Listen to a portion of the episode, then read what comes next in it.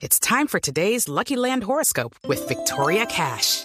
Life's gotten mundane, so shake up the daily routine and be adventurous with a trip to Lucky Land. You know what they say. Your chance to win starts with a spin. So go to LuckyLandSlots.com to play over 100 social casino-style games for free for your chance to redeem some serious prizes. Get lucky today at LuckyLandSlots.com.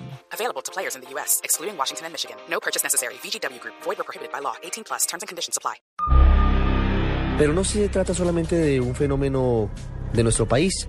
Las enfermedades mentales que aquejan a algunos individuos ante la vida moderna, ante la presión del día a día, se registran en muchas partes del mundo. Estados Unidos es un ejemplo de lo que sucede en muchas oportunidades, lo que ha pasado con los asesinatos de hombres que ingresan a sitios públicos a matar a las personas que se encuentran a su paso en colegios, en cines y recientemente un caso que ha conmovido también la situación en la que resultaron heridas más de 30 personas con arma blanca en una zona de Norteamérica. Daniel Pacheco nos da detalles.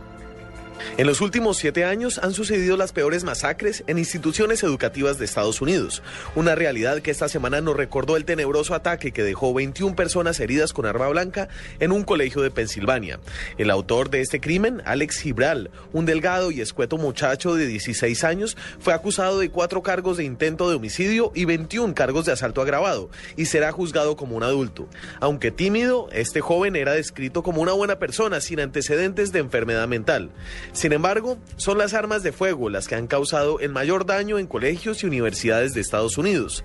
En diciembre del 2012, Adam Lanza, un adolescente de 20 años con una historia de depresión y síndrome de Asperger's, tomó el fusil automático AR-15 de su mamá, la mató mientras dormía y luego fue a la escuela elemental de Newtown, en el estado de Connecticut, donde masacró a otras 25 personas, entre ellas 20 niños, y luego se suicidó. Hasta el día de hoy, esta es la segunda peor masacre perpetrada por una sola persona en la historia de Estados Unidos. La peor de estas masacres de lobos solitarios que captura la imaginación y el miedo de millones de personas también ocurrió en una institución educativa. En abril del 2007, Seo Hee Cho, un estudiante surcoreano de 23 años que estaba viviendo en Estados Unidos hacía varios años, utilizó dos pistolas con proveedores extendidos y asesinó a 32 personas en distintos lugares del campus de la Universidad de Virginia Tech, en Blacksburg, Virginia, y luego también también se suicidó. Cho había sido diagnosticado con depresión y desorden de ansiedad. Un reporte comisionado para encontrar los motivos de su acción encontró que el joven quería ser recordado como un salvador de los oprimidos. Según el reporte, Cho, en su fragilidad mental, tenía tanto miedo al fracaso que con esta acción pensaba que podía eludir el futuro. Aunque las enfermedades mentales han sido una constante en algunos de los peores casos de masacres escolares, no son la única causa. Por ejemplo, en la masacre del colegio de Columbine, en Colorado, donde dos jóvenes retraídos pero sin enfermedades diagnosticadas mataron a 12 de sus compañeros y se suicidaron, fueron más bien los delirios de imitar otros ataques similares los que motivaron esta masacre.